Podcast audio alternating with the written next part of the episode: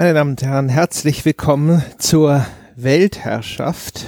Und ähm, es wird diesmal die hoffentlich mit weitem Abstand und vor allem für alle Zeiten bedrückendste Ausgabe der Weltherrschaft, die es bislang gab. Es wird wahrscheinlich, ich habe sie noch nicht geschrieben, aber es wird über die Folgenbeschreibung euch schon äh, bekannt sein. Mein Vater ist gestorben Anfang des Monats am 4. Mai und darum wird es in dieser Weltherrschaft jetzt gehen. Äh, und ich möchte eigentlich auch gleich mal vorneweg äh, sagen, mir geht es den Umständen entsprechend gut. Und äh, natürlich wird gerade dieser Podcast sich nicht unbedingt so anhören, ähm, was aber sicherlich eben daran liegt, dass ich jetzt äh, einfach sehr viele ziemlich schmerzliche Dinge reflektieren werde. Ähm, ihr habt zu dem Zeitpunkt, wo diese Folge erscheint, wahrscheinlich auch schon Folgen gehört, sogar, die ich aufgenommen habe seitdem. Das klingt jetzt nicht alles so. Und ähm, gerade wenn ich äh, mich mit der Arbeit beschäftigen kann, ist das auch sehr heilsam. Dann klickt es nach einer Zeit immer so rein und dann ist man da äh, mit dem Fokus bei der Sache und äh, kann alles andere erstmal eine Weile ausblenden. Äh, gerade bei der Aufzeichnung äh, von den Podcasts, weil insbesondere wenn ich dann auch mit Dom oder Sebastian spreche über heitere Themen und sowas, da bin ich dann wirklich voll bei der Sache. Äh, und es ist nicht so, dass ich dann die ganze Zeit äh, hier nur die, die Clownsmaske aufsetzen muss. Ich habe natürlich auch drüber nachgedacht, mache ich das überhaupt, will ich das machen und so weiter und so fort. Und ich habe mich jetzt natürlich, wie man hört, äh, entschieden, ja, ich möchte das machen. Äh, und zwar würde ich jetzt äh, aus zwei Gründen eigentlich, glaube ich, vielleicht kommt mir auch gleich, gleich noch ein dritter äh, in den Sinn. Der erste ist, weil ich natürlich einfach mal durchgeben möchte, was hier bei mir hinter den Kulissen passiert ist. Das ist auch so ein bisschen erstens natürlich immer unser kategorisches Versprechen, die Transparenz, was passiert hinter den Kulissen dieses Projekts und auch ein bisschen ein äh, also jetzt für, in meinem Falle, ja, das ist das ist dann keines unserer Generalversprechen, aber in meinem Fall auch immer so ein bisschen ein Blick in das Seelenleben des Podcasters. Ähm, äh, und damit ihr auch versteht, warum vielleicht wenig passiert ist, äh, insbesondere in diesem Monat.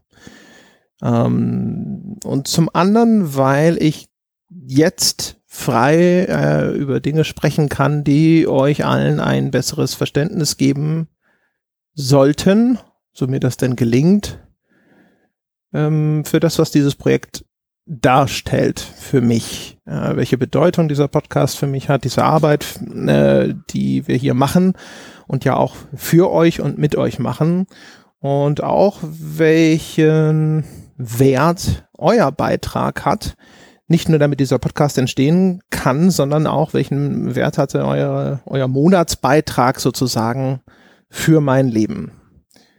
Ähm, das sind Dinge, die konnte ich in der Vergangenheit so frei nicht erzählen und warum das so ist, das wird im Laufe meiner Erzählung dann auch nochmal deutlich werden.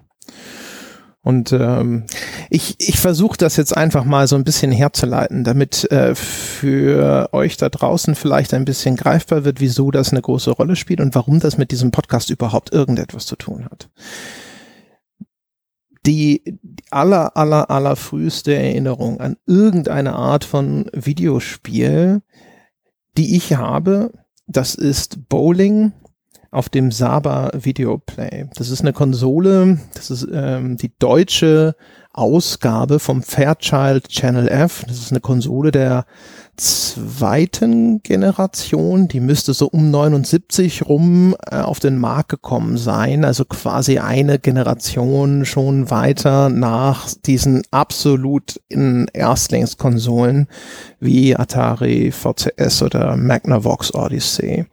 Ähm, die erste Konsole, glaube ich, äh, zu wissen, historisch, die tatsächliche programmierte Wechselmodule hatte.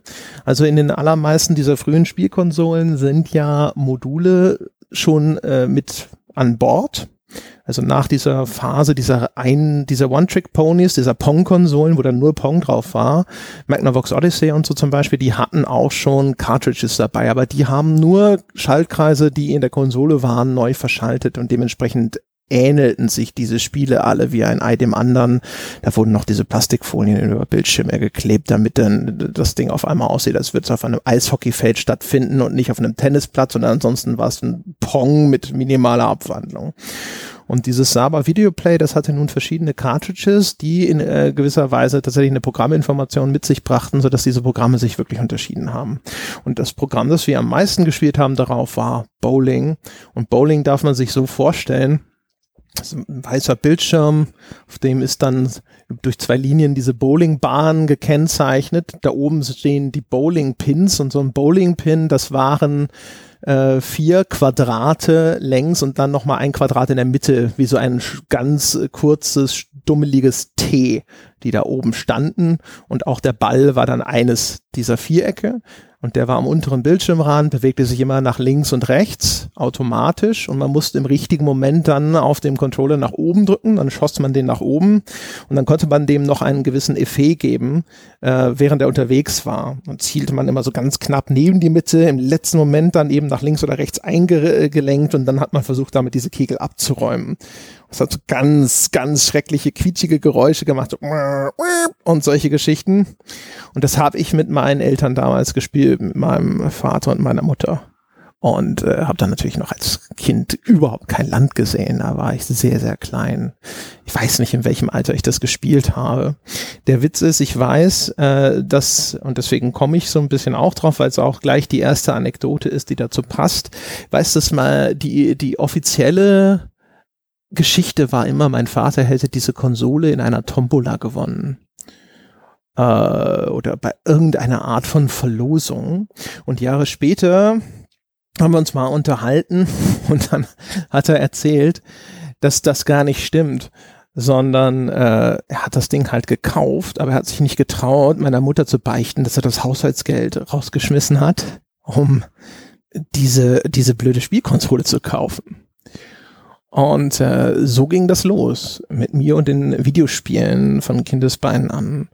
Und dann erinnere ich mich, dann ging es so weiter. Wir hatten einmal einen VC20, da habe ich eine ganz vage Erinnerung von so einer Grafikdemo, die da lief, wo so mit Vektorgrafik so eine Art Stadt von oben auf dem Bildschirm gezeichnet wurde. Oder Vektorgrafik ist wahrscheinlich schon falsch.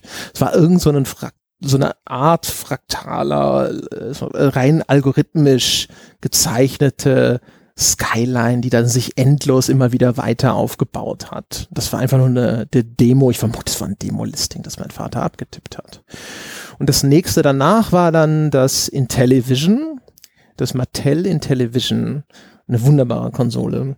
Um, und da gibt's eine, oder gibt's, da gibt's zig Erinnerungen, äh, die ich an diese Konsole habe ähm, viele, viele Spiele, die wir rauf und runter gespielt haben. Frogbog zum Beispiel ist eines der ulkigsten davon. Das ist ein Spiel, da sitzen zwei Frösche auf zwei großen Seerosenblättern. Das ist ein reines, ich glaube, ein reines Zwei-Spielerspiel. Das muss man halt gemeinsam spielen, gegeneinander. Also man kann das natürlich auch alleine spielen. Dann sitzt der eine Frosch halt nur rum. Und dann fliegen oberhalb von diesen Seerosenblätter fliegen lauter Insekten rum, sind so Libellen, die sind, glaube ich, besonders weit oben und äh, vielleicht fliegen die auch ein bisschen schneller. Manche fliegen auch in so komischen Sinuskurven, andere fliegen nur geradeaus und so weiter. Auf jeden Fall, man muss im richtigen Moment mit seinem Frosch abspringen und dann kann man mit einer zweiten Taste diese Zunge ausfahren und dann Insekten aus der Luft schnappen und fressen. Dafür gibt's Punkte und wer am Ende der Runde die meisten Punkte hat, der hat gewonnen. Und das Nette, und das ist der Grund auch, warum ich Frogbock für immer in Erinnerung behalten werde, ist, das Ganze hat einen äh, einen Timer, einen Countdown, der da läuft und dann ist das Spiel vorbei und wenn das, das Spiel endet, weil die Sonne untergeht und wenn die Sonne untergeht, dann schlafen die Fröschchen ein. Und es macht eine ein fantastisches Geräusch, wenn diese Frosche einschlafen. Äh, und das ist, weil es ja, weil es ja quasi rein spielmechanisch motiviert ist, die schlafen dann auch wirklich augenblicklich ein, sobald sie dann dieses Seerosenblatt berühren. Ja, und die machen dieses Geräusch. Was glaube ich Schnarchen sein soll oder sowas. Oder es klingt aber ein bisschen eher wie so grunzende Schweinchen. Und äh, Es war dann lange Zeit so, dass wenn wir Kinder schlafen gehen sollten, dann hieß es so, jetzt geht's aber, weil das einfach das Geräusch aus Frogbock gewesen ist. Ähm, und die zentrale Erinnerung, die ich da ähm, mit meinem äh, mit meinem Dad verbinde, ist ähm, Utopia auf dem Intellivision. Und Utopia ist ein super interessanter Titel aus einer historischen Perspektive, weil es im Grunde genommen das erste God-Game ist, bevor man das so nannte, noch vor Peter Molyneux.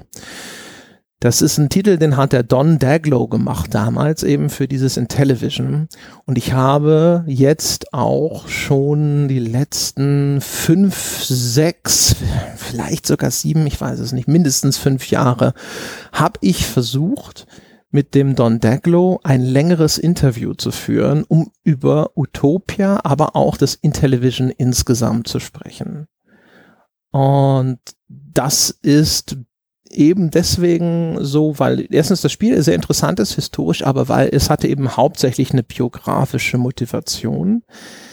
Äh, in Utopia, das sind zwei Inseln, ist auch wieder ein Spiel, das kann man eigentlich nur zu zweit spielen. Ne? Zwei Inseln direkt nebeneinander und auf diesen Inseln kann ich als Spieler dann eben einzelne Gebäude bauen äh, oder auch, ich kann da Weizenfelder anpflanzen, kann so Fabriken bauen und so weiter und so fort. Und da sind Regenwolken, die ziehen mehr oder minder, also für, für den, das, den kindlichen Spieler zumindest in ihrer Anmutung zufällig über diese Spiellandschaft und wenn die dann äh, über deinem Weizenfeld abregnen, generieren sie Ressourcen. Und wenn du wiederum alles nur mit Fabriken vollstopfst und keine Weizenfelder baust oder keine vernünftigen Wohnhäuser, dann entstehen auf einmal Rebellen auf deiner Insel und zerstören Gebäude. Und auch das geht einfach ein paar Runden lang und am Schluss gibt es eine Abrechnung, welcher Spieler hier gewonnen hat. Und ich fand das extrem faszinierend als Kind und habe das super gerne gespielt. Das ist aber ein Spiel, das für einen erwachsenen Spieler sehr, sehr leicht zu durchschauen ist und das auch eigentlich sehr, sehr trivial ist, weil es natürlich alles auf einer super frühen technischen Basis erstellt wurde. Und das ist das Spiel, das mein Dad immer mit mir gespielt hat. Ähm, einfach mir zuliebe, obwohl er das stinköde fand hat äh, Utopia vielleicht, glaube ich, vielleicht zwei, dreimal aus Interesse gespielt. Und dann hat er das für sich sozusagen durchdrungen und dann war ihm das Spiel eigentlich egal. Und trotzdem haben wir das recht häufig gespielt, weil der kleine André fand halt Utopia total super. Warum auch immer. Also kann das heute noch nicht mal genau erklären. Ich weiß, es gab noch so ein Schnellboot und ein Fischerboot, genau. Man konnte mit dem Fischerboot rausfahren, da wurde, waren noch so Fischschwärme auf dem Ozean und dann musste man mit dem Fischerboot drüber bleiben und dann konnte man eben über das Fischen wieder Ressourcen sammeln und dann mit diesem Schnellboot konnte man diese Fischerboote zerstören, indem man sie gerammt hat, konnte man die versenken. Ja, und weil das diesen besonderen Platz in meinem Herzen hatte, wollte ich eigentlich immer dieses ähm, dieses Feature machen über Utopia. Ich hatte das zu GameStar-Zeiten sogar schon mal angefangen, ähm, ich hatte den Don Daglow damals im Rahmen der GDC Europe, als es die noch gab, getroffen. Wir hatten auch schon mal 45 Minuten Interview dazu geführt. Ich hatte das damals, da war ich noch ziemlich neu bei IDG noch dazugekommen, hatte das alles so ein bisschen aber äh, verkalkuliert, weil ich dachte, das ist ja super interessant, Spielhistorie, God Games und so weiter. Und dann hieß es aber hinterher so, ja, aber das ist ja ein Konsolenspiel, interessiert die Games da eh nicht, geht doch damit zur GamePro. Und dann bin ich, glaube ich, damals auch zur GamePro gegangen, oder was irgend, aus irgendeinem irgendeinem Grund wollte. Hat nie, ich glaube, Krawall gab es noch und ich hatte aber gesagt, so, hey, wir könnten das ja ne, auch da unterbringen. Wir haben damals schon angefangen, äh, Artikel äh, die ich für Krawall entwickelt hatte, auch bei GameStar GamePro zu platzieren. Und auf jeden Fall, da war dann kein Interesse da. Und das ist aus, dann ist das im Sande verlaufen. Und dann wollte ich das jetzt zu Podcast-Zeiten immer wieder neu aufleben lassen. Ähm, auch weil das etwas gewesen ist, wo ich immer gedacht habe, so, ey, das, da kannst du dann ähm, deinem Vater zu Hause mal deine Arbeit vorführen an etwas, das ihn auch interessieren dürfte. Ne? Also auch wenn ihn Utopia damals nicht wirklich gekratzt hat, aber ich denke mal, das wäre vielleicht ein Podcast gewesen, den hätte er sich ganz gerne angehört. Ähm, ansonsten hat er immer die Weltherrschaft Podcasts gehört, das war sein Ding. Äh, da habe ich dann hinterher auch noch gesehen, dass ähm, auf seinem Handy auch noch regelmäßig die Benachrichtigungen eingegangen sind und äh, kann ja immer sehen, was da so gelesen wurde oder angeklickt wurde. Und das waren halt die Weltherrschaft-Podcasts. Das hat ihn halt immer interessiert, was erzählen wir hier so, ne? Was ist, was ist da passiert und wie geht's, ist es mit dem, mit dem äh, Business sozusagen vorangegangen. Und ich habe da zuletzt noch, ich will sagen, Ende letzten Jahres hatte ich das letzte Mal mit dem Don Deglo gemailt und hatte ihm auch da nochmal gesagt, so, äh, wäre wirklich fantastisch, wenn das klappt. Wir hatten uns schon zweimal, hatten wir das schon angesprochen. Und es ist dann immer so ein bisschen, äh, war immer, immer dem Ganzen positiv zugewandt, äh, da ein bisschen Zeit zu investieren, hat ihm immer gesagt, ich würde das gerne mal wirklich ausführlich besprechen, auch die ganze Geschichte von dem Intellivision und so. Es ist alles super interessant. Ich wusste das auch oder weiß das ja aus dem ersten Gespräch. Ich habe noch diese Dinge im, im Kopf aus unserem ersten Interview, das halt inzwischen leider verschollen ist, aber ähm, äh, wie er mir erzählt hat, dass er im Autoradio gehört hat, damals, dass Spieleentwickler gesucht wurden, dass er die Karte von Utopia, dass er da in einer Turnhalle mit so Gaffer-Tape am Boden ähm, die, die einzelnen Kacheln oder die einzelnen äh, Tiles dieses Spiels äh, quasi, dass er es am Boden abgeklebt hat, um da sich so ein Spielfeld zu, schon mal irgendwo zu erstellen und dann anhand dessen zu versuchen, das irgendwie zu auszuknobeln. Ähm, wie er bei Mattel das waren ja die Herstellerfirma vom Intellivision angefangen hat und sind ja die Hersteller von diesen Actionfiguren von Barbie und ich glaube auch von Masters of the Universe und so. Und dann gab es eine, ähm, eine, ein Stockwerk, wo eben diese Spielzeug-Actionfigur-Designer unterwegs waren und da durften sie nicht drauf. Also ihre Zutrittsberechtigungskarten reichten nicht aus, um diese heiligen Hallen zu betreten und das alle damals, die in hier bei diesen Actionfiguren oder so äh, angestellt waren, dass die den Kopf geschüttelt haben über dieses komische Nerd-Team, das da diese Spieleentwicklung gemacht hat. Und dann gab es ja bei dem Intellivision diese Abteilung, äh, diese Entwicklungsabteilung, ich glaube, sie nannten das Blue Mountain Rangers.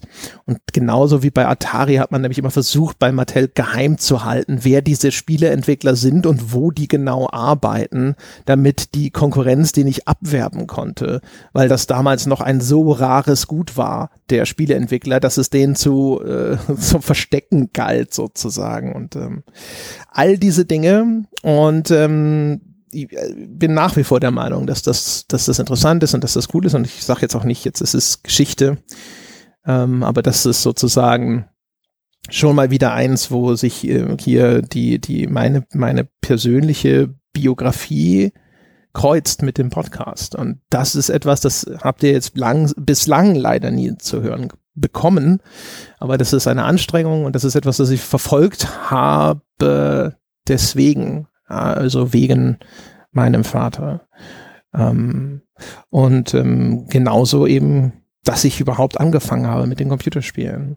Und das setzt sich dann natürlich jetzt einfach weiter fort. Ähm, ich habe das schon mal woanders erzählt. Es äh, kommen ja dann eigentlich so, die nächsten Konsolen, die in unseren Haushalt kommen, sind das NES und das Super NES. Und dann auf der Heimcomputerseite kommt der Schneider CPC. Und dann kommt auch schon danach, glaube ich, der erste IBM PC. Und auf dem Schneider CPC, ähm, da haben wir auch viel gespielt. Winter Games erinnere ich mich. Da haben wir immer äh, quasi Highscores gejagt gemeinsam. Ähm, das war aber auch schon zu einem Teil so ein Arbeitsgerät und mein Vater hat immer ein bisschen versucht, mich auch zu schubsen, zu sagen, so guck mal, du könntest aber auch verstehen, wie das funktioniert. Und äh, beim Listings abtippen, das Listings abzutippen hat mich immer motiviert. Ne? Da gab es dann in der Zeitschrift ja irgendwelche Bilder, was für ein Spiel dabei hinterher rauskommen könnte. Das heißt, das habe ich dann gemacht und dann saßen wir da so zusammen und dann hat er versucht, mir das ein bisschen zu erklären. Mein Vater hatte sich das alles sehr schnell immer erarbeitet. Der hatte dann irgendwann festgestellt, er hätte gerne ein Programm, das irgendwie Aktien verwaltet auf seinem Schneider CPC und dann hat er das halt einfach mal zusammenprogrammiert. Ähm, in technischer Hinsicht, ähm, dass ich überhaupt Interesse daran entwickelt habe, wie sie diese Dinge funktionieren, dass äh, ich zumindest eine, eine rudimentäre Ahnung oder rudimentäre Vorstellung irgendwie von sowas wie Programmierung und so hatte. Ähm, das ist, äh, das ist sein Verdienst und da sind hier die Grundlagen gelegt. Er hat mir das selber immer beschrieben als eine Konsequenz seiner Kindheit. Ähm, also mein, die Eltern, also meine Großeltern, die Eltern meines Vaters waren in einer neuapostolischen Kirche.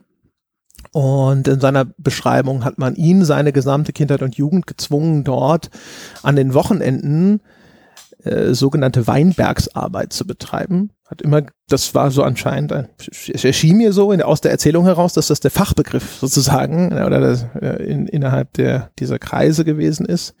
Im Grunde genommen Missionierungsarbeiten oder einfach irgendwelche Arbeiten für die Kirche anscheinend. Ne? Also musste rumgehen und irgendwo an Türen klopfen und klingeln und äh, Leuten nahelegen, der Kirche beizutreten und ähnliches.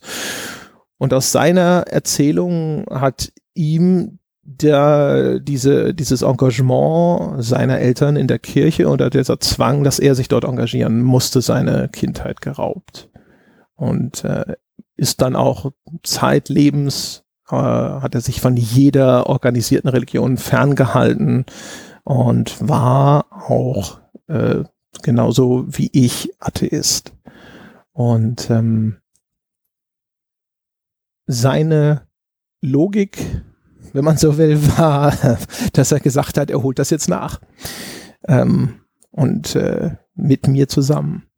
Ähm, diese gestohlene Kindheit, wenn man so will. Und ähm, äh, ich vermute, das war äh, mein großes Glück in der Hinsicht. Deswegen haben wir das halt alles zusammen gemacht.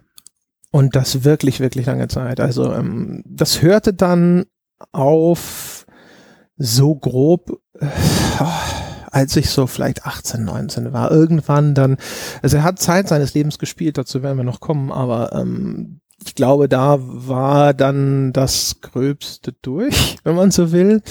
Ähm, vielleicht aber auch, lag sicherlich vielleicht auch ein bisschen daran, dass dann meine kleinen Brüder geboren waren und äh, zumindest mein jüngster Bruder nie so dermaßen Spiele interessiert war, wie ich und auch der ältere von meinen beiden jüngeren Brüdern. Ähm, wir haben Super Nintendo Era und so, da haben wir noch sehr viel zusammen gespielt und das N64 war dann die erste Konsole tatsächlich, die ähm, mir gehört hat. Alle anderen Konsolen vorher, die hat, die gehörten nominell immer meinem Dad. Äh, was zwei Gründe hatte, nämlich eben es gibt den offiziellen Grund und der offizielle Grund war, wenn die Konsole ihm gehörte, dann konnte er auch mit Fug und Recht darüber verfügen, wann diese Konsole zur Verfügung steht und wann nicht. Äh, weil er ja, also meine Eltern haben immer die Zeit eingeschränkt, oder sie haben zumindest versucht, immer die Zeit einzuschränken, äh, die ich von der Konsole verbracht habe. Das heißt, irgendwann haben sie immer gesagt, so jetzt reicht's, jetzt gehst du quasi auch mal raus oder du machst irgendwas anderes oder sonst irgendwas. Und äh, in ihrer Logik war es immer so, wenn sie mir diese Konsole schenken, ist es irgendwie blöde, wenn sie sagen, du darfst diese Konsole, die dir jetzt gehören soll, nicht benutzen weiß nicht, wie konsequent sie das tatsächlich durchgezogen haben. Bin mir ziemlich sicher, es gab Dinge, die nominell mir gehörten, wo dann eben trotzdem irgendwelche äh, Regelungen erlassen wurden. ähm, auf jeden Fall, das war dann immer so, wo sie gesagt haben, ja, aber das ist ja nicht mal deine Konsole, ne? das ist Papas Konsole und Papa sagt, jetzt gibt's halt, die ist jetzt weg. So, ähm, und äh, auf jeden Fall diese äh, nicht so überzeugende Erklärung bringt mich zu Punkt zwei. Das zweite Ding ist halt, ähm, er, er wollte die selber haben.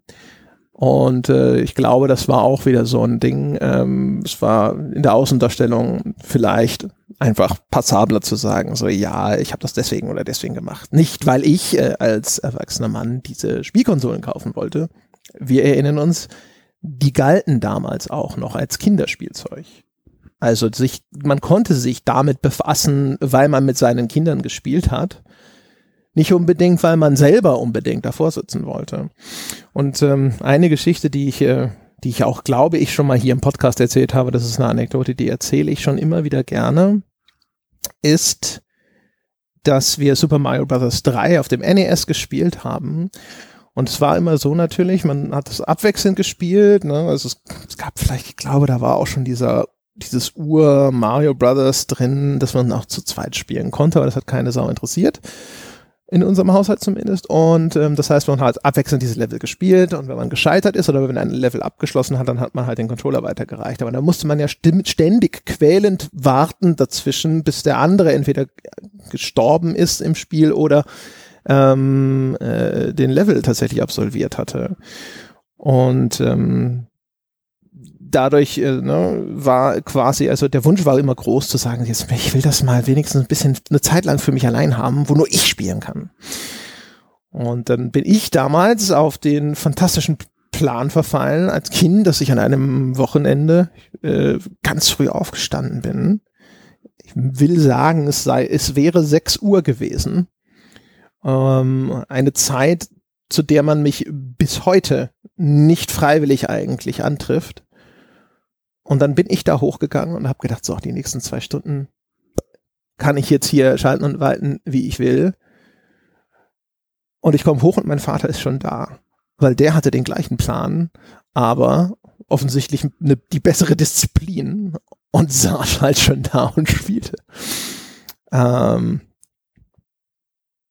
und und äh, in dem Moment, wo ich da reinkam, war natürlich beiden klar, was hier passiert ist. Und das ist, deswegen ist mir das bis heute so gut in Erinnerung geblieben. Ja, weil das halt einfach so ein, das ist so dieser, dieser Moment, wo man so die, dieses, diese, ähm, äh, ne, Brüder im Geiste, ja, das ist, das schafft eine gewisse Verbundenheit. Andere Geschichte aus Super Nintendo Zeiten, die ist, die ist vielleicht auch schon bekannt. Ich habe die zumindest schon mal aufgeschrieben für die WASD vom Christian Schiffer. Und zwar ist das die wunderbare äh, Mortal Kombat 2 äh, Anschaffung. Ich wusste damals natürlich, ich will unbedingt Mortal Kombat 2 spielen. Äh, wir hatten Street Fighter 2 schon, haben das alle geliebt. Und äh, jetzt gab es quasi das, das Gleiche in gewalttätig. Ich fand das äh, natürlich extrem faszinierend. Und das war aber damals in Deutschland, glaube ich, gar nicht zu kriegen. Hm, relativ sicher. Und mein Vater war zufällig auf Geschäftsreise in London, kurz vor Weihnachten. Und dann haben wir telefoniert und er fragte so, ne, wie sieht's denn aus mit Geschenken und so und ob er nicht irgendwas mitbringen kann.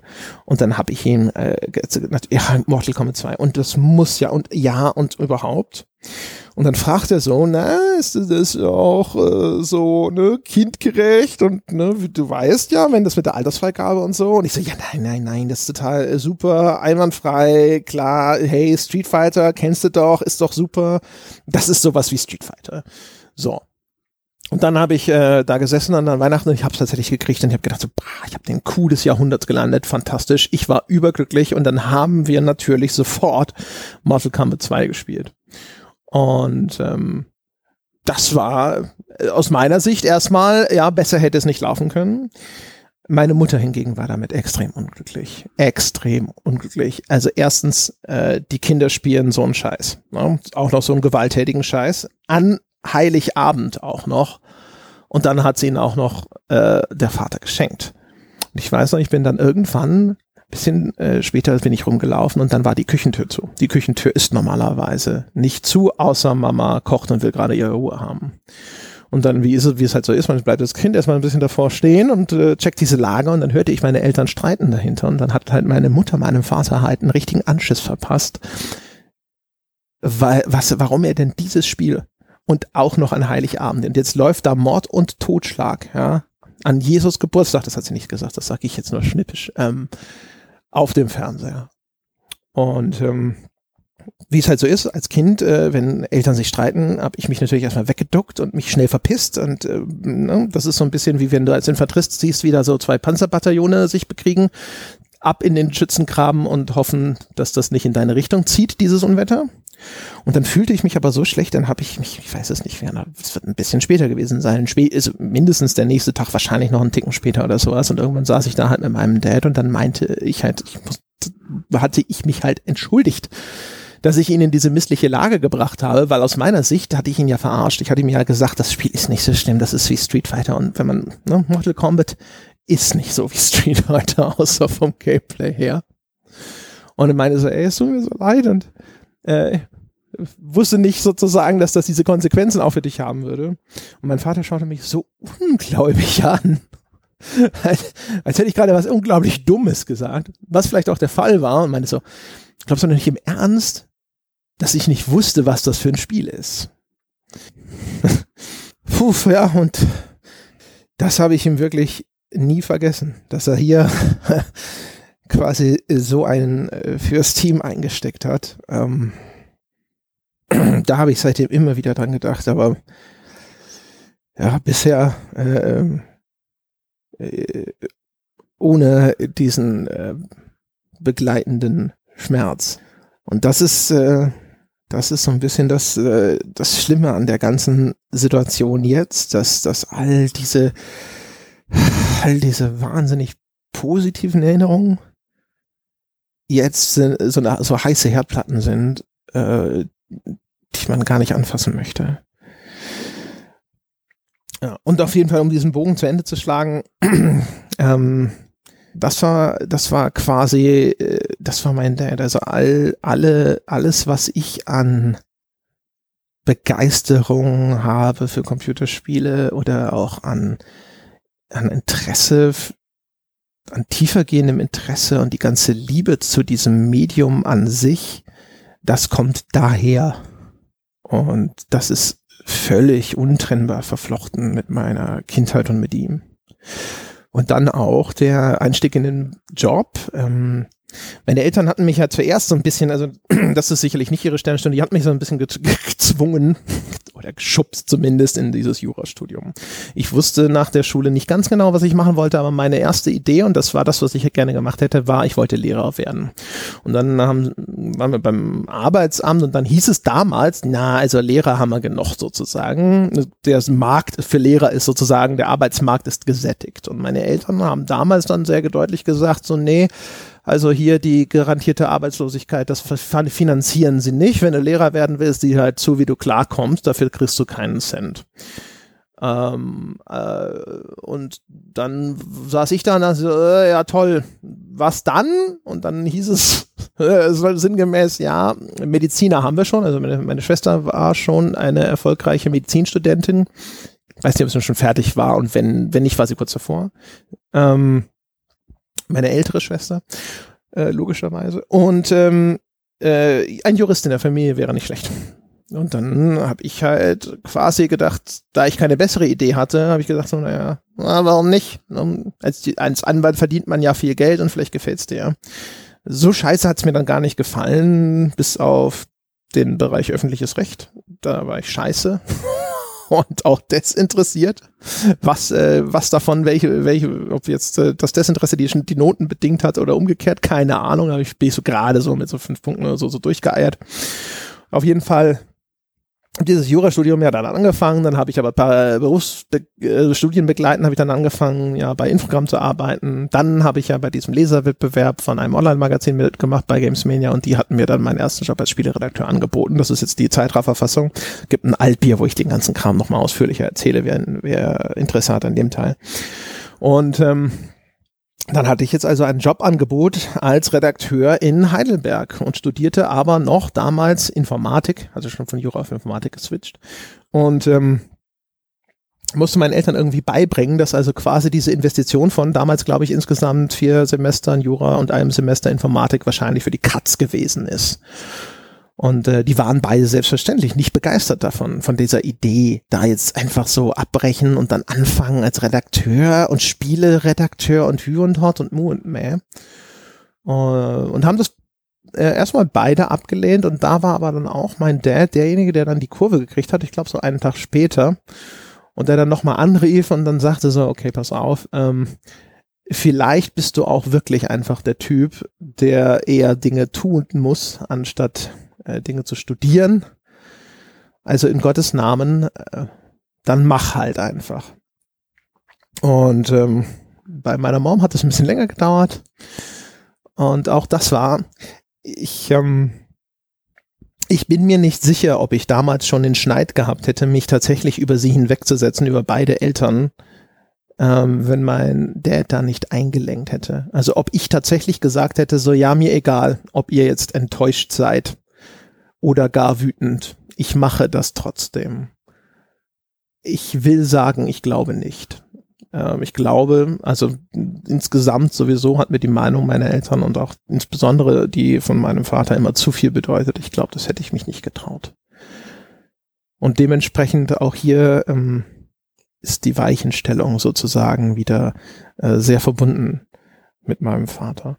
Und in der Folge dann war das Zeit meines Lebens ein starker Motivator, ähm, weil in dem Moment jetzt, wo ich jetzt von diesem vorgezeichneten Weg abgewichen bin also Studium abgebrochen und so ähm, und gesagt habe, das ist es, was ich will, ähm, da war es immer ein Antrieb, nicht der einzige, aber immer ein starker Faktor von mehreren war es, denen zu beweisen, dass das keine völlige Scheißidee war. Und ähm, ebenfalls auch äh, äh, auf jeden Fall sicherzustellen, dass ich nie wieder einen Cent von denen äh, brauche. Äh, das klingt jetzt sehr, sehr ähm, trotzig und sehr, äh, und das war es am Anfang auch, äh, weil am Anfang auch äh, diese erste ablehnende Reaktion und sowas, das hat mir damals natürlich auch nicht geschmeckt. Davon war ich ein bisschen enttäuscht im ersten Moment, auch wenn ich es natürlich verstehen kann oder auch damals schon verstehen konnte. Und ähm, dann habe ich immer gedacht, so, ey, so die Lage will es nicht nochmal kommen. Und ähm, das war also sozusagen auch nochmal Antrieb. Und dann ähm, habe ich ja wirklich lange Jahre in, in meiner frühen Redakteurskarriere äh, immer so mit dem Konto nur 200 Euro im Minus am Monatsende gearbeitet und dann, das war okay. Und ich war damit glücklich und das war toll. Ähm, aber äh, es war immer ein bisschen der Drang da, nach vorne zu kommen, um eben diesen Beweis anzutreten. Das war nicht eine völlige Idiotenidee. Äh, es ist nicht das, das eine Kind in der Familie, das halt leider ein bisschen dumm geworden ist und das deswegen als einziges, also das kam dann später inzwischen, ja, meine Brüder und so, ich bin ja der Einzige ohne irgendeine Art von akademischem Abschluss. Und ähm, mich da irgendwo zu bewähren und zu beweisen, war schon immer so ein Ding, das hat mich schon nach vorne geschubst. Um, und ähm, das kam dann hinterher so ein bisschen natürlich schon bei Krawall. Ne? Dann äh, wurde ich da relativ schnell Chefredakteur und sowas. Das klang zumindest schon mal gut. Dann haben meine Eltern gefragt, cool, was verdienst du denn da? Dann habe ich ihnen das gesagt und dann war der Lack leider auch schon wieder sehr zerkratzt.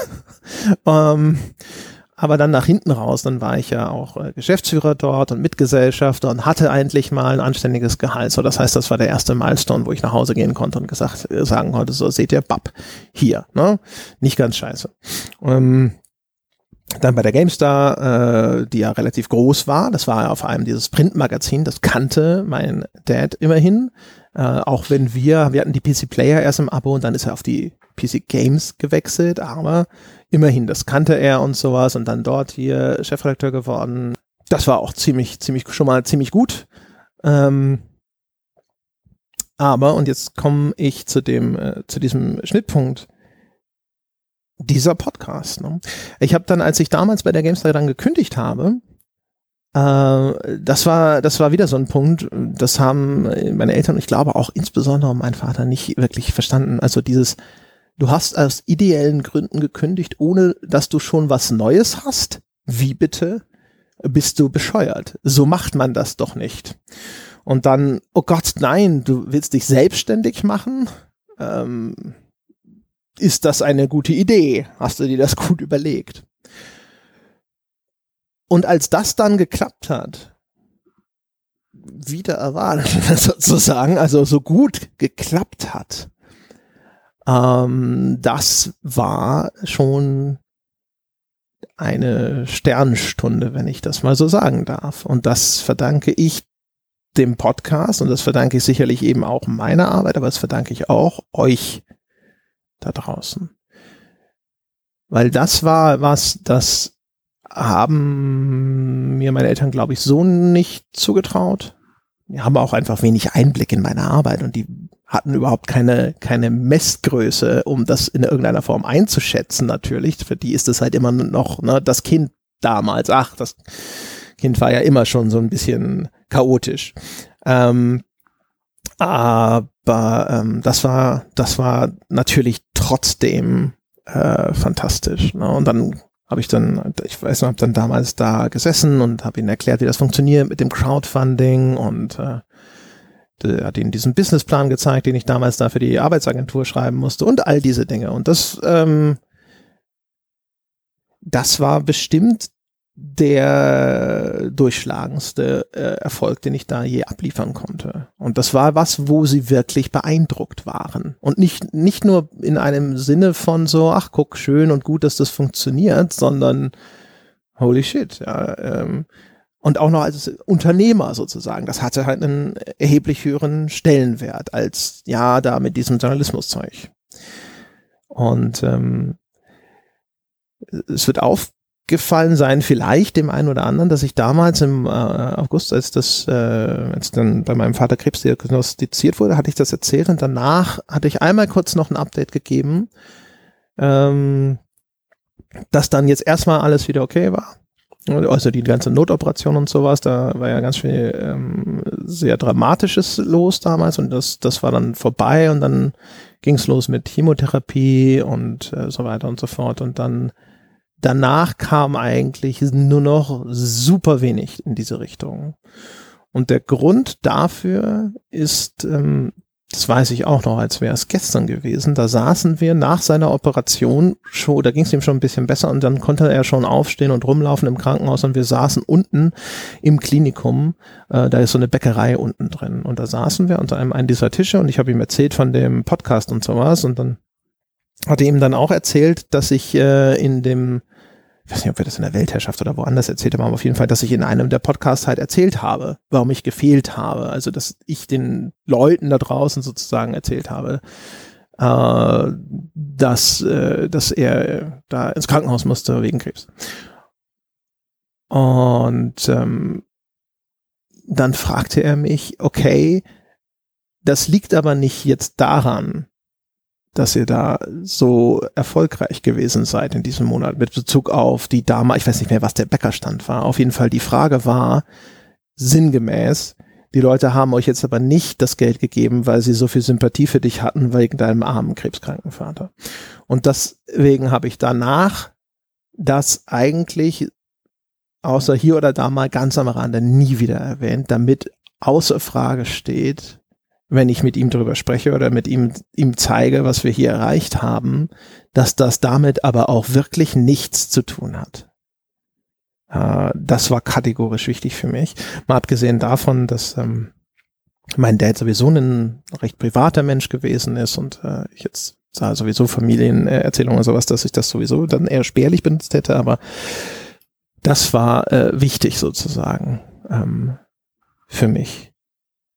Und das ist, ähm, wenn sich jemand fragt, sozusagen, welchen Stellenwert hat dieses Projekt, dieser Podcast, das, was wir hier tun, für mich, ähm, hilft das hoffentlich bei der Einordnung.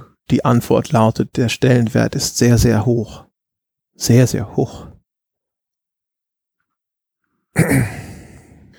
Ja, und dann äh, dann äh, kommen wir jetzt sozusagen zu dem, äh, dem Teil, wo die Geschichte langsam unangenehm wird. Ähm, es lief ja lange Jahre relativ gut, ähm, wenn man das so nennen will. Ähm, am Anfang war ich natürlich erstmal super besorgt, als diese Diagnose gestellt wurde, Krebs, und dann denkt man auch auf einmal, oh mein Gott. Und ähm, mir war relativ schnell klar, dass das ähm, nicht ein Fall von vielleicht ist es mit der Operation erledigt sein würde. Das ist der Nachteil, dass wenn man Mediziner in seiner Familie hat, also meine Schwester ist ja Ärztin und meine Mutter ist medizinisch zumindest äh, ausgebildet in viel, vielerlei Hinsicht, auch wenn die kein richtiges Medizinstudium gemacht hat, aber die ist Ergotherapeutin und äh, und so weiter, weiß der Geil, was die alles noch an Zusatzqualifikationen inzwischen hat. Das ist ziemlich eine ziemliche Latte. Und aus den Gesprächen war relativ schnell klar, dass der Krebs in einem Stadium entdeckt wurde, wo man eigentlich ausschließen konnte, dass das einfach operativ jetzt ähm, zu beseitigen gewesen wäre. Es war klar schon, dass das irgendwo gestreut hätte und das wurde dann auch relativ kurze Zeit, wenige Monate, glaube ich, später dann nochmal äh, diagnostisch auch bestätigt.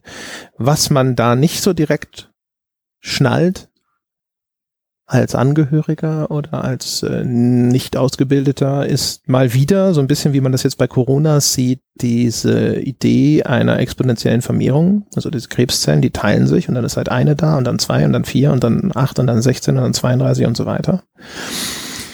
Und als das dann zum ersten Mal, also als diese, diese Metastasen, die dann noch übrig geblieben waren, nachdem dieser erste Tumor entfernt wurde im Darm, ähm, die waren quasi mikroskopisch klein. Und dann denkt man noch so, okay, das ist fast nichts. Und wenn das Doppelte von fast nichts ist, dann halt immer noch fast nichts. Und dann zusammen mit der Chemotherapie äh, hat sich das dann über die Jahre offensichtlich oder dem Anschein nach, dem oder dem Eindruck, den ich äh, hatte nach, einfach so ganz im Schneckentempo vorwärts bewegt. Und man dachte immer so, okay, das geht nicht weg und das wird, äh, das hat so, das ist wie so eine, so eine Lunte an einer Bombe, die angezündet wurde, aber die Lunte ist noch recht lang. Und dazu muss man jetzt sozusagen wissen, mein Vater hatte dann relativ schnell oder sehr früh schon die Entscheidung getroffen, er würde einfach den äh, Empfehlungen seiner Ärzte immer folgen, sich aber nur so weit informieren lassen wie nötig, damit diese Krankheit nicht die ganze Zeit wie so ein Schatten über ihm hängt. Äh, er wollte einfach sein Leben weiterleben und hat halt immer gesagt, so, hey, sagen Sie mir einfach, was wir jetzt idealerweise machen und dann machen wir das. Und ansonsten wollte er sich damit gar nicht so weit groß befassen. Und er hat aber dann sogar noch zusätzlich die Informationen gefiltert, die er an uns äh, Angehörige weitergegeben hat. Zum einen wahrscheinlich, weil er sich nicht damit auseinandersetzen wollte. Das, wenn er uns erzählt hat, was jetzt der aktuelle Zwischenstand ist, bedeutete das natürlich, dass dann Rückfragen kamen. Wie ist es denn hiermit? Hast du das? Was bedeutet das? Das wollte er alles nicht. Ich vermute aber auch, dass das zu einem gewissen Grade auch aus äh, Fürsorge oder Rücksichtnahme geschehen ist, weil äh, Zeit Lebens und da konnte er wahrscheinlich dann nicht aus seiner Haut äh, alle einfach, also Probleme hat er selber geschultert und von der Familie ferngehalten. Also für meinen Vater gab es Familie, Familie, Familie und dann eine ganze Weile nichts und dann nochmal Familie und äh, dann, dann kam irgendwie alles andere. Ähm, eine sehr kleinen Freundeskreis hat, aber dafür wirklich und seine Zeit, also insbesondere äh, in unsere, in uns Kinder hat er alles investiert eigentlich. Ja, und ähm, auf jeden Fall, das führte dann dazu, dass ich, äh, ich und auch alle anderen, äh, was so, ne, wir wussten tatsächlich, wie, wie ich jetzt auch rückblickend nochmal deutlich feststellen musste, nie so genau, wie es denn wirklich stand. Und ähm, äh, das ging eigentlich dadurch dann halt also relativ gut. Und ähm, das änderte sich jetzt Anfang diesen Jahres. Ähm, da waren meine Eltern waren, also und das lag daran, da kamen zwei Dinge zusammen. Meine, mein Vater hatte noch äh, ein Problem mit seiner Hüfte. Es war eine Mischung einfach aus Arthrose, also einfach so Altersverschleißerscheinung. Dadurch war die Hüfte kaputt und schmerzte und zusätzlich noch die Chemotherapie. Also dann mittlerweile zu dem Zeitpunkt ja fast vier Jahre oder dreieinhalb Chemotherapie und das, ähm, das hat dazu geführt, dass er halt dann so ab Februar oder eigentlich schon im Januar, Januar vorwärts hatte er dann erhebliche Probleme damit, da tat ihm seine Hüfte weh und so. Bis März ging's noch, das mit äh, Schmerzmitteln einigermaßen einzufangen. Und zugleich waren die äh, Metastasen in der Lunge so weit angewachsen, dass sie jetzt zu einem Problem wurden, weil sobald diese Tumore dort eine gewisse Größe erreicht haben, fangen die wohl an, Flüssigkeit abzusondern. Und das schleimt dann die Lunge zu. Und äh, das erschwert wiederum die Sauerstoffaufnahme.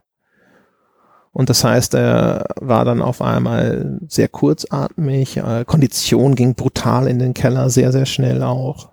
Ähm, und äh, hatte aber zugleich diese Hüftschmerzen. Und das hat sich dann nach hinten raus in dieser Kombination immer weiter verschlimmert.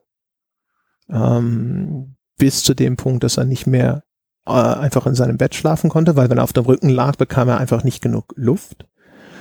Äh, und dann äh, in anderen Positionen schmerzte seine Hüfte zu sehr. Es fing dann an, dass er, es endete dann eigentlich damit, dass er in einem Sessel in seinem Zimmer geschlafen hat, weil das das einzige war, die einzige Position war, in der er einigermaßen äh, schmerzfrei genug war, um überhaupt schlafen zu können.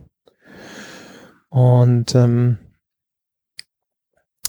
die, äh, die Dosis an Schmerzmitteln wurde dann nach und nach immer weiter erhöht. Äh, und hat dann sich jetzt ganz kurz vor Schluss hat er sich dann endlich auch dazu durchgerungen zu gestatten, dass er von der Palliativabteilung in dem Krankenhaus behandelt wird. Da hat er sich lange Zeit gegen gesträubt, weil er der Meinung war, dass das so ein bisschen die sind, die wenn sie vorbeikommen, auch schon mal Maß nehmen für den Sarg. Äh, kann man sich, kann, kann man verstehen, weil diese Palliativbehandlung ist natürlich etwas, das man sehr stark mit dem Sterben verbindet. Das war aber aus Sicht seiner Ärzte aus seiner Sicht und auch aus unserer Sicht in dem Fall gar nicht so, sondern es ging ja eigentlich immer nur um diese Hüfte. Die, die war ja diejenige, die diese Schmerzen verursachte. Äh, es war nie im Gespräch jetzt, oh, ähm, diese Lungenmetastasen oder sonst irgendwas, das, äh, jetzt wird's ernst oder bereiten Sie sich mal auf das Ende vor oder so, so war das nicht. Ähm, nur die, die Schmerzen wurden immer schlimmer. Und die Behandlung der Schmerzen wurde dadurch dann immer drastischer mit dem Effekt, dass diese Schmerzmedikamente, die da verabreicht wurden, hinterher natürlich dann so stark wirkten, dass die ähm, Kreislauf oder auch eben die Atmung abflachen. Und das ist das, äh, woran er letztlich gestorben ist, wenn man so will, an der Kombination all dessen, ja, dieser, diesen Medikamenten und ähm, der, äh, der Atemnot und all dem. Ähm, vergleichsweise nach allem, was ich weiß, äh, in der letzten Instanz. Ähm, da hatte er nochmal die Dosis seiner Schmerzmittel erhöht bekommen. Äh, das hatte ihm endlich wieder Linderung verschafft und dann wollte er eigentlich nur kurz schlafen. Äh, ist davon nie wieder aufgewacht. Die letzten ich würde sagen, vier Wochen davor äh, waren allerdings kein Vergnügen. Ähm, wir haben uns zum letzten Mal gesehen äh, am Mittwoch, bevor er gestorben ist. Ähm, da war ich zu Besuch bei meinen Eltern, weil ich gehört hatte, dass es ihm jetzt wieder sehr schlecht ging. Ähm, und dann habe ich, ich war die Zeit vorher wegen Corona nicht zu Hause, äh, logischerweise. Das war immer so, äh, dadurch, dass wir ja wussten, also er hat äh, Lungenkrebs unter anderem sozusagen. Ja, äh, ist Chemopatient. Ähm, auch der Grund, warum die Hüfte nicht operiert werden konnte, ne? Chemotherapie, sein Alter, Corona und so weiter. Und ähm, ja, wir haben meinen Geburtstag, also am 16. April, haben wir noch über Skype gefeiert, genau deswegen, äh, weil es er, er war sozusagen die Hochrisikogruppe unter den Hochrisikogruppen. Und dann habe ich aber dann eben gesagt, okay, ich komme jetzt doch mal vorbei, ähm, weil ich glaube, dass die, die moralische Unterstützung ist jetzt in diesem Moment wichtiger als diese Corona-Vorsicht und ähm, äh, habe dann halt auch quasi einfach alles an Vorsichtsmaßnahmen getroffen, was da so möglich war. Ne? Ich hatte mich dann halt äh, vorher mal sieben Tage wirklich eingeschlossen, habe das Haus nicht verlassen, hatte auf dem Weg eine richtig vernünftige Maske mit einer guten Filtereinstufung und so weiter und so fort. Bin sogar extra erste Klasse dahin gefahren, weil dann der Waggon nochmal leerer gewesen ist. Und äh, als wir uns dann das letzte Mal gesehen haben, da war ich den äh, ganzen Tag da und ähm, davon, ich würde, wir haben vielleicht dreimal so 40 Minuten gehabt, wo es ihm ganz gut ging und äh, wo er nicht entweder komplett damit beschäftigt war, diese Schmerzen auszuhalten oder äh, erschöpft geschlafen hat. Und die Videospiele, äh, die haben uns, oder zumindest die Technik dahinter hat uns wirklich bis zum Schluss begleitet. Ähm, ich habe jetzt vor der Aufnahme noch mal kurz nachgesehen. Kurz, also nach, nach meinem Geburtstag, da sind wir kurz drauf zu sprechen gekommen. Ich weiß gar nicht mehr warum. Wir haben dann am Schluss haben wir sehr viel geschrieben, einfach per WhatsApp, weil er so schlecht Luft bekommen hat und es war einfacher, einfach zu tippen. Und ähm, dann hat er erzählt, dass er gerade wieder das äh, mit Heroes of Might and Magic 5 angefangen hat. Zum x-ten Mal. Und ich habe ihm damals, das habe ich ihm ge gefragt, warum, äh, warum spielst du denn eigentlich diese ganzen neuen Teile immer? Die meisten Heroes-Fans, die ich kenne, lieben immer noch den dritten und den vierten Teil. Und dann meinte er so, ja, aber die laufen nicht mehr bei ihm. Und das, ich habe das nie geschnallt. Ich habe immer gedacht, es gibt einen Grund, warum der immer 5, 6, 7 gespielt hat, rauf und runter, äh, dass ihm die irgendwie besser gefallen, weil ich wusste, hab ja die, die CDs und die Verpackungen bei ihm immer stehen sehen, aber die, ich bin nicht auf die Idee gekommen, dass er die nicht mehr zum Laufen gebracht hat. Und dann habe ich gesagt so, ja, Moment, Moment, ich hab da was. Und dann habe ich ihm dann auf GOG.com, äh, habe ich ihm halt Heroes 3 und 4 ge gekauft. Und ähm, das sind ja inzwischen alles so Complete-Versionen. Und ähm, die, äh, die haben dann alle Add-ons mit an Bord. Und wir hatten damals zwar diese Spiele, aber die Add-ons noch nicht. Und dann habe ich ihm die geschenkt und dann war er so begeistert, weil jetzt war auf einmal nicht nur neues Futter da, weil diese alten Teile endlich wieder spielbar waren, sondern diese ganzen Add-ons, die hatte er tatsächlich noch nie gespielt. Und äh, war halt einfach ein, war ein gigantischer, äh, gigantischer Heroes-Fan. Äh, und ähm, das, äh, das war dann äh, auch wirklich noch mal ganz kurz, äh, 22.04. oder sowas, da haben wir noch drüber gesprochen, ähm, äh, hat er noch erzählt, wie cool das war. Und am Anfang musste man sich ja schon sehr gewöhnen. Die Grafik sieht ja schon erstmal ziemlich scheiße aus. Man kann hier gar nicht glauben, dass man das irgendwann mal gut gefunden hat. Aber wenn man eine Stunde drin ist, dann geht's ja wieder. Und ähm, als er dann äh, gestorben war, äh, musste ich dann gucken, äh, ob ich auf seinem PC irgendwelche Dokumente, Testamente oder sowas vielleicht entdecke. Ähm, und äh, da klebte ein Post-it auf dem Schreibtisch, auf dem er die, äh, die Namen äh, der, dieser äh, Einheitengrößen in Heroes notiert hat. Und das war, das war sehr, sehr schwierig. Auch weil einem dann klar wird, ähm, jetzt hat er die Add-ons und, und dann wird er sie doch nie spielen. Ähm, man merkt ja, ich komme ich komme ja hier durch den, äh, den Podcast soweit ganz gut durch. Ähm, aber ähm, es ist, also äh, inzwischen natürlich ist es schon eine ganze Weile her. Zu dem Zeitpunkt, wo ihr das hört, sind es drei Wochen. Ähm, aber mein Leben ist schon im Moment noch so ein Minenfeld, wo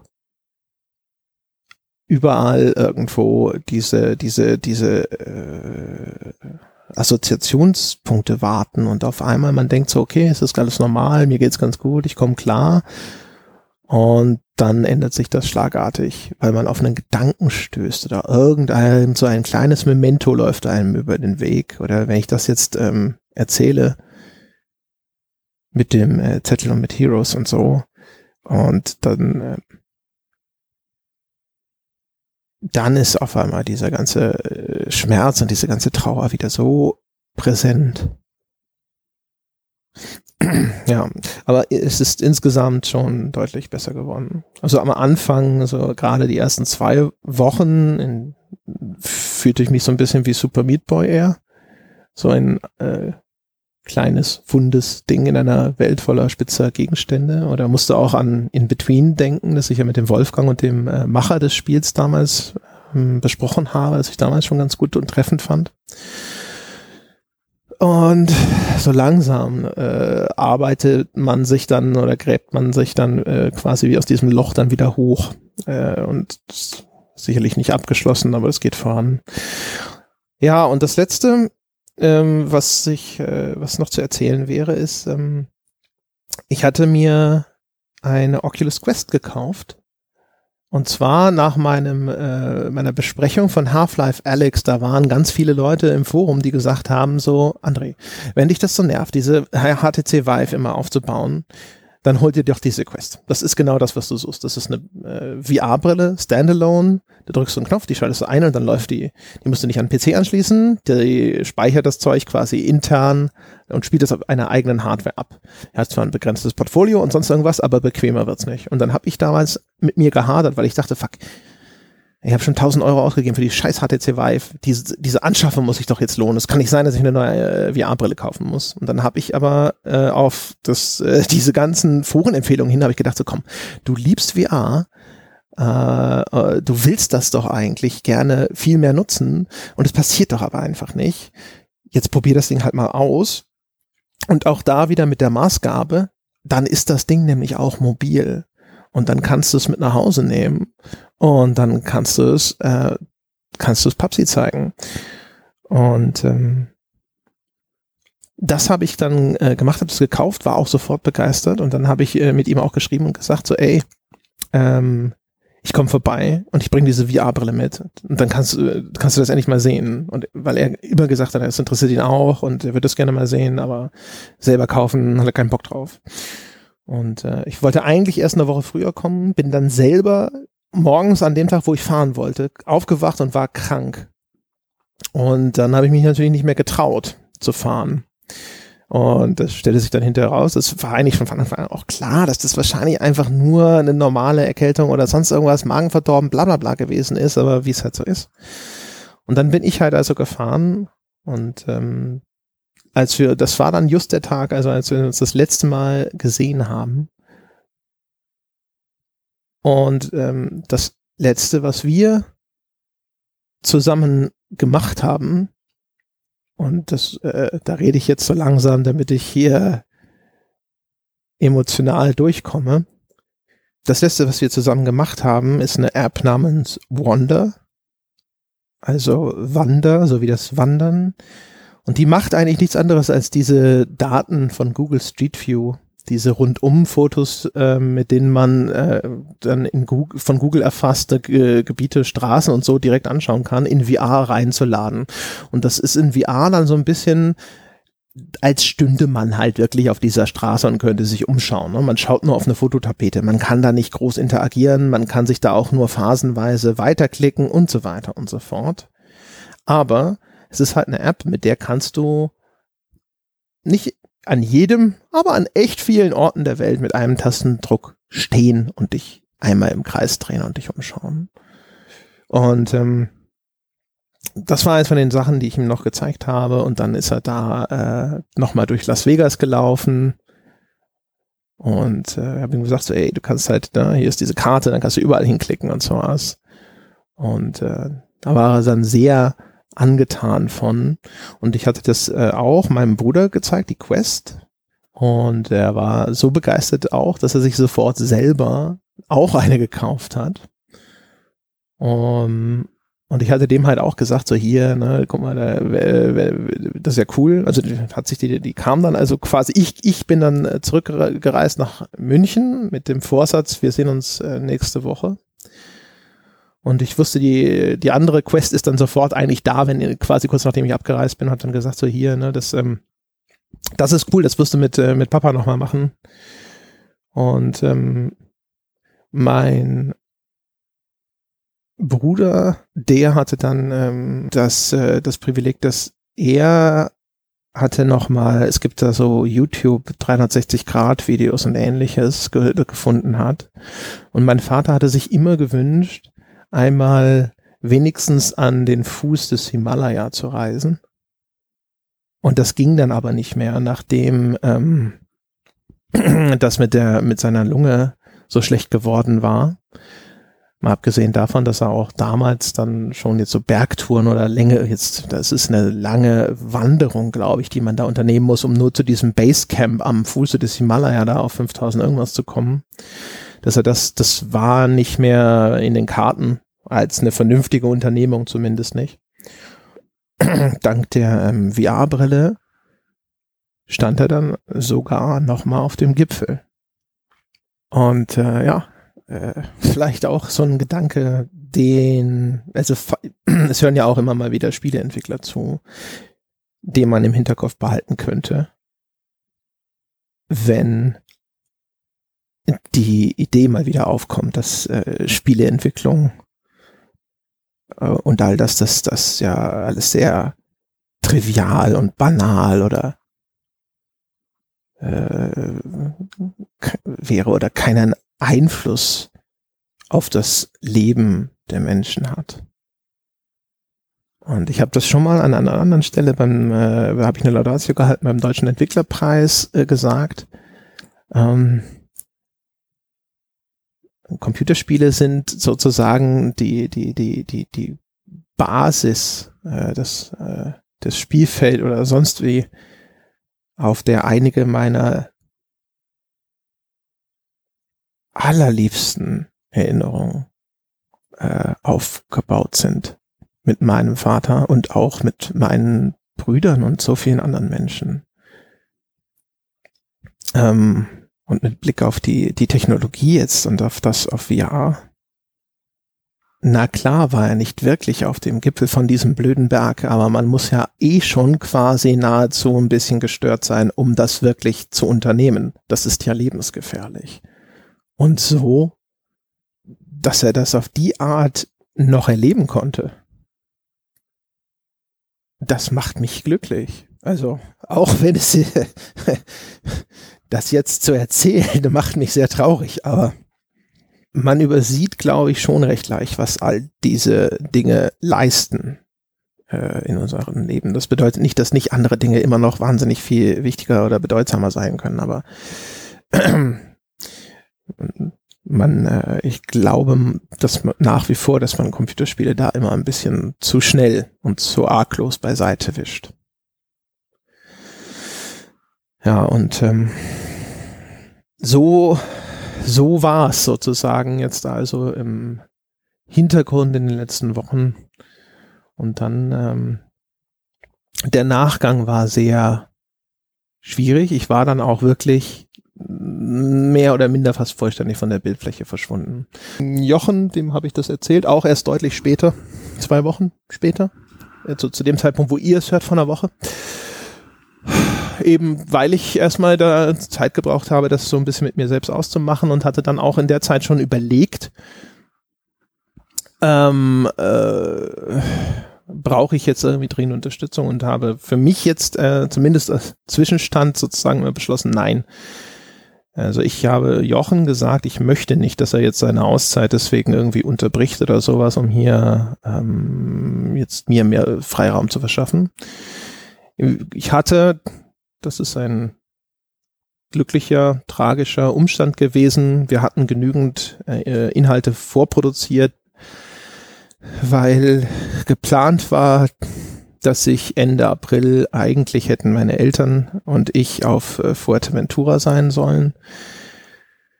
Meine Eltern sind Anfang des Jahres noch in die Dominikanische Republik geflogen, da ging es meinem Vater noch gut genug. Und ähm, da hatten sie goldene Hochzeit und dann habe ich gedacht, so, okay, das ist aber auch eigentlich eher was, was ihr zwei zu, zu, zu zweit machen solltet. Und dann war schon geplant, dass sie eben im April nach, nach Fuerteventura fliegen wollen. Und dann habe ich gesagt, okay, cool, dann komme ich damit. Und ähm, das hatte sich dann natürlich vorher schon auch äh, wegen Corona zerschlagen, aber ähm, ich hatte da schon die ganze Zeit, ähm, da hatte ich das natürlich mit eingeplant und hatte dann zusammen auch mit dem äh, Olaf und Sebastian hatten wir vorproduziert, äh, damit ich äh, da hinfahren kann.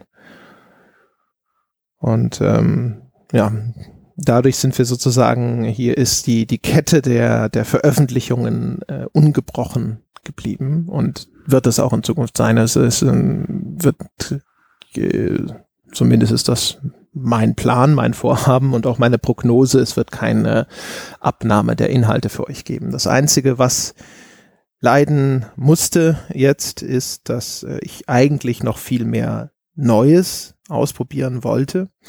Neue Formate auszuprobieren und im Hintergrund anzuschieben, bedeutet aber immer, dass man erstmal dreimal den gleichen Podcast für die Tonne produziert, den wegwirft und neu macht und ausprobiert und schiebt.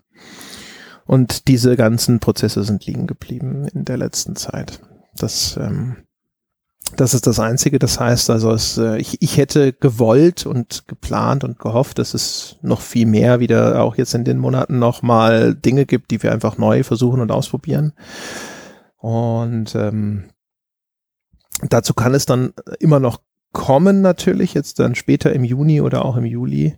Aber ich hätte halt das auch für den Mai und für den Anfang Juni und so hatte ich schon Ideen und Vorhaben. Der Daniel Ziegener hatte ein neues Format, das er angefangen hat und wo er auch schon so ein erster Rohschnitt mal eingereicht hat und solche Geschichten. Und ähm, das ist alles äh, auf der Strecke geblieben.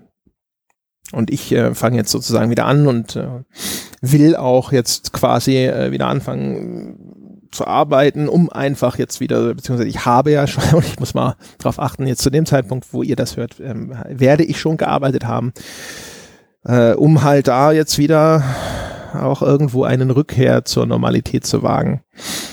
Und ähm, das ist, äh, das ist die Geschichte sozusagen. Und äh, jetzt habt ihr sie gehört. Ähm, auch ich hoffe sozusagen, diejenigen, die drangeblieben sind bis hierhin, haben verstehen können, warum es aus meiner Sicht richtig und wichtig war, das hier auch einfach mal in der Weltherrschaft so zu erzählen. Ähm, weil es ja auch so ein bisschen immer darum geht zu verstehen, wer wir hier sind und wer, warum wir das machen, weil das auch ein Teil der Basis ist, auf der das Vertrauen fußt, das ihr uns entgegenbringt. Und ähm, haben schon immer wieder mal gesagt, ich habe auch immer mal wieder gesagt, dass, äh, wie wichtig mir das hier alles ist. Aber wie gesagt, aus den genannten Gründen konnte ich das nie so eindeutig erzählen wie Und das war mir dann schon ein Anliegen. Und abgesehen davon wollte ich nicht einfach nur irgendeine Art von nüchterner Mitteilung machen im Sinne von, liebe Becker, aufgrund eines Todesfalls in der Familie war oder bin ich jetzt gerade nicht verfügbar. Das wäre dem halt einfach nicht gerecht geworden. Und da hat man keinen Bezug dazu. Man stellt sich natürlich immer vor, dass das sicherlich irgendwie immer scheiße ist. Ähm, aber die Hoffnung wäre, dadurch, dass ich einfach auch hier einfach ein bisschen erzählen konnte, wird deutlicher, dass das ein für mich nicht übersehbarer Verlust ist im Moment. Ähm, ich, mein Leben war davon mitgeprägt, dass da dieser Mensch existiert und wir hatten bis zuletzt, und das ist natürlich das Schmerzlichste, einfach eine, eine, eine un, un, ein unglaublich gutes Verhältnis er wird mir halt einfach auch als, als Buddy fehlen. Und als, als Freund, wenn man so will. Um, um, und sozusagen als i-Tüpfelchen am Schluss ähm, sei noch einmal, äh, noch einmal erzählt, was ihr die ihr das hört, für eine Bedeutung habt. Ähm, und zwar, ähm, man erinnere sich daran, ähm, das war im September letzten Jahres. Da hatte mein Vater ja für seinen Geburtstag einen Urlaub in Sardinien äh, gebucht. Und dann ist Thomas Cook, bei denen sie gebucht hatten, pleite gegangen. Und dieser Urlaub fiel ins Wasser. Und meine Eltern waren und sind, ist mal sehr sparsam, auch wenn ich sie häufig angeschrien habe, sie sollen doch bitte die Kohle verpulvern. Ähm, und ähm, dann, äh, dann ist dieser, dieser Urlaub also ins Wasser gefallen. Und die hätten tatsächlich gesagt, ja gut, dann halt nicht. Äh, wir bezahlen ja jetzt nicht doppelt. Und äh, glückliche Zufall, wenn man so möchte, war, dass ich zum wiederholten Male, das habe ich ja hier schon mal erzählt, äh, ich hatte, ich war nominell mit meiner Freundin auf Sizilien im Urlaub aber wir hatten schon heimlich äh, äh, gebucht, dass wir übersetzen nach Sardinien und die beiden dort im Urlaub überraschen. Das hatte ich schon mal geplant für das Jahr davor. Da ist das aus einem anderen Grund ins Wasser gefallen. Da war dann kurze Zeit vor der Abreise, da ging es um Teneriffa, da ist kurz vor der Abreise nach Teneriffa bei meinem Vater ein Blutgrinsel, ich glaube, in der Lunge festgestellt worden, dann durfte er nicht fliegen. Da hatte ich den Urlaub schon gebucht.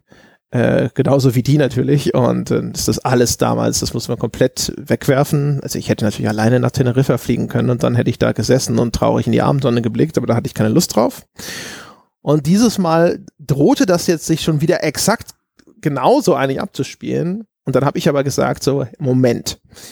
Äh, erstens, du hast Geburtstag und zweitens, das passiert jetzt nicht nochmal. Ich kaufe euch jetzt diese blöden Tickets und ihr fliegt nach Scheiß Sardinien. Und ähm, das haben sie dann ja auch getan. Und ich habe das, glaube ich, im Zehnergudi oder so irgendwo schon erzählt, ähm, wie cool das war, weil dann hatten wir echt Glück mit dem Wetter und dann stand ich da auch, wir haben uns ein Boot gemietet und sind da rumgefahren und äh, mein Vater, als der noch jung war, mein Großvater hatte mal ein Boot, mit dem sind die dann irgendwie hochgefahren nach Holland und dann konnte er endlich wieder so ein kleines Motorboot durch die Gegend steuern, das fand er toll. Und dann haben wir Ball gespielt dort im Mittelmeer und das Wetter war schön und so. Und es war ein so surreal cooles Erlebnis, quasi jetzt auf einmal mit meinem Dad wieder Ball zu spielen, als wäre ich fünf. Äh, und es war alles so angenehm, das ganze Klima und die, es war alles so entspannt und super. Und ich weiß noch, wir haben dann alle, lagen da so beide auf dem Rücken im Wasser und dümpelten da so vor uns hin und haben ein bisschen gequatscht und die Sonne ging unter und so. Und es war wirklich Harmonie pur. Und das ist halt, also, und langer Rede, kurzer Sinn, der Grund, warum ich auch über die finanziellen Mittel verfüge, zu sagen, na gut, dann schmeiße ich jetzt nochmal 400 Euro auf Flugtickets, um meine störrischen Eltern dazu zu bewegen, dass das stattfinden kann. Auch das verdanke ich euch, also den Unterstützern dieses Projekts. Nur damit ihr das mal gehört habt, oder damit ihr zumindest auch an dieser Stelle nochmal intensiv drüber nachdenkt, hoffentlich, was ich euch zu verdanken habe. Und dass euer Geld eben viel mehr ist und viel mehr bewirkt, als dass diese Podcasts hier regelmäßig erscheinen. Ähm, danke.